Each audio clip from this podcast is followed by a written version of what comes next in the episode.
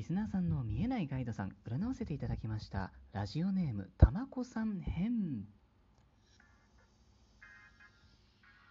私、駅占い師、駅舎のティモがお送りしております。スーセイジャンクション、復刻版リスナーさん参加型企画第2弾、あなたの見えないガイドさん占います、パート22でございます。いつもお世話になっております。2020年クリスマス企画にたくさんのエントリーを誠にありがとうございました。毎回のトークをアップするごとに、次の方を再度抽選で選ばせていただくという方式でお送りをしております。本日12月24日の23時59分が最後の締め切りラインとなっております。詳しくは概要欄からクリスマス企画募集のトークをお聞きになってみてくださいね。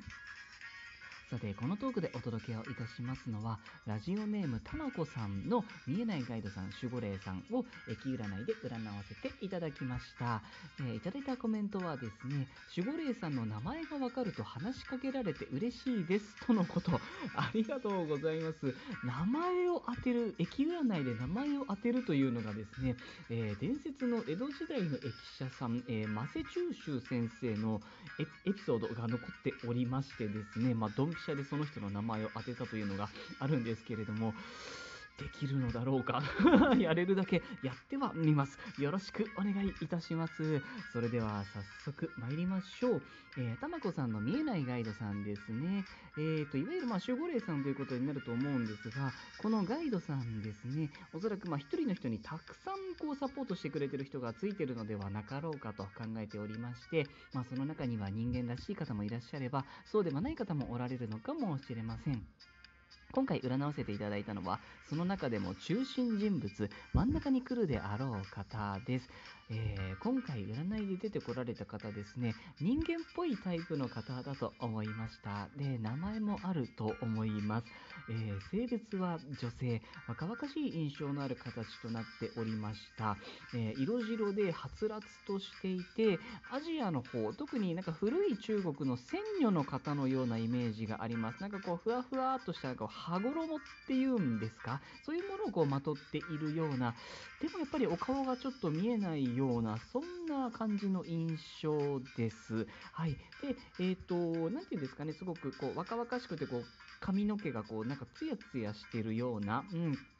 そんな感じですね。で、えー、とこのガイドさんの守備範囲っていうんですかね、お役目的な部分っていうのは、こう、たまこさんのアイデンティティに結構関わってきたんじゃないかという形でもあったんですね。もう基本的にはたまこさんが今までこう学んでこられたこととか、持ってこられた知識っていうのにかなりの範囲関わってきたようで、まあ、その親御さんですとか、ご兄弟の方ですとか、お友達とか、学校ですとか、こういろんな人からこう伝え聞くこと、習うこと、とそれがどんな系統であれ、全てにおいてちょっとこの方のチェックが入っていたんじゃないかなっていうふうに思いました。多分今こうしているこの私のお話の内容ですらそうなんだろうなというふうに思いました。またですね、こうお家とかお洋服に関することなどもちょっとそういう傾向があるのかなというところで、まあ、その全体の方向性としてはその知識とか住む場所とか、まあ、そういったところからたまこさんにとっての魔除けになるものとかお守り的なものっていうのはたまこさんの中とか外とかに授けると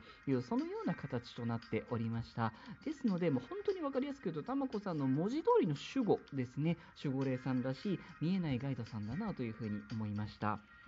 えー占いの形がですねあの順番がおおかしいとか、なんか自分ではどうしようもないとか、そんなキーワードになる形ではあったんですけれども、これですね、おそらくメッセージなんだろうと思いました。あの、最短距離を行くことっていうのが必ずしも幸せにつながっているかわからないよっていうニュアンスがあるんじゃないかなと思ったんですね。これも私自身も身をもって知っていることなんですけど、一見すると遠回りになることとか、一旦お預けを食らってタイミングがずれちゃうこととか、まあ良くないことがね、一見して良くないことが起きて、いろんななことがずれ込んだりすることすらもそうなんですけど、そういうふうなことが起きることっていうのは、いいことだということなんですね。こう、運勢とかタイミングの調整みたいなのが入ってるっていうふうに思っていただいて構わないということなんですね。そういうもう広い部分まで含めてのこの方のお仕事だという形となっておりました。うーん、なんていうんですかね、そのいわばこう閉塞感みたいなものの先に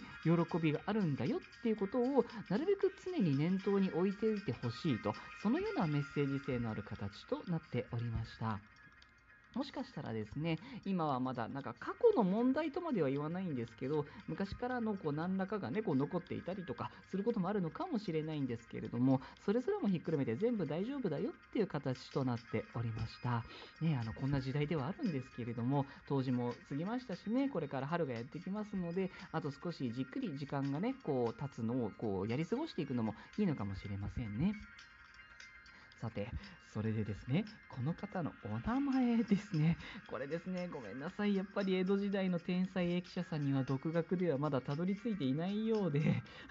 本当に申し訳ございません。あの、多分こうっていう、あの、本当にもしものお話としてちょっと聞いていただけたら嬉しいです。あの、おそらくですね、こういうお名前なんじゃないかっていうのはあるんですが、多分ですけど中国語だと思うんですね。しかも名字のようなものだと思うんです。下のお名前が分かりませんっていうことなんです。なので、まあ、その上のお名前だけ今回は、はい、あの、お伝えをさせていただきますね。多分です、これも。多分なんですけどね。参考までにしてくださいね。えー、っと、井戸の井ですね。この字を書いて、日本語だとせいっていう風に読めるんですね。中国語だとジンっていう風に読みます。J-I-N-G ですね。ジン。これが名字、お名前なのではなかろうかと思いました。えー、あだ名的にですね、せいですね、せいさんというのがまヒントになっているのかなという形となっておりました。今日のところはこのようにお伝えをさせていただければと思います。何かの参考にしてみてくださいね。えー、たまこさんですね、これからきっといいことがあるんだと思います。特にこの冬を乗り切った先ですね、じっくりと力を貯めて、過去の整理みたいなもの、なんかいらないないもの捨てたりとか、服を捨てたりとかもいいと思います。で、それでこう少しずつ入れ替えをやっておけたらなおよしという感じだという形となっておりましたね。よろしければ参考にしてみてください。この占いをエンターテインメントとしてお楽しみいただけましたら幸いでございます。というところで、今日のトークはおしまいとさせていただければと思います。たまこさんエントリーを本当にありがとうございました。メリークリスマス。2020年の12月のクリスマス企画としまして、毎回抽選で次のトークの方を決めさせていただきます。最後の抽選の様子は Twitter のライブとその録画を残そうと思っております。エントリーの締め切りは本日12月24日の23時59分です。ぜひチェックしてみてくださいませ。思ったよりもお届けができなくて本当に申し訳ございませんでした。皆様エントリーを誠にありがとうございました。皆様いつもお聞きになってくださって、またいつもですね、フォローですとかリアクションとか、時にはギフトまで本当にありがとうございます。また更新をいたします。ぜひ遊びにいらしてくださいませ。それでは今日はこの辺りで失礼いたします。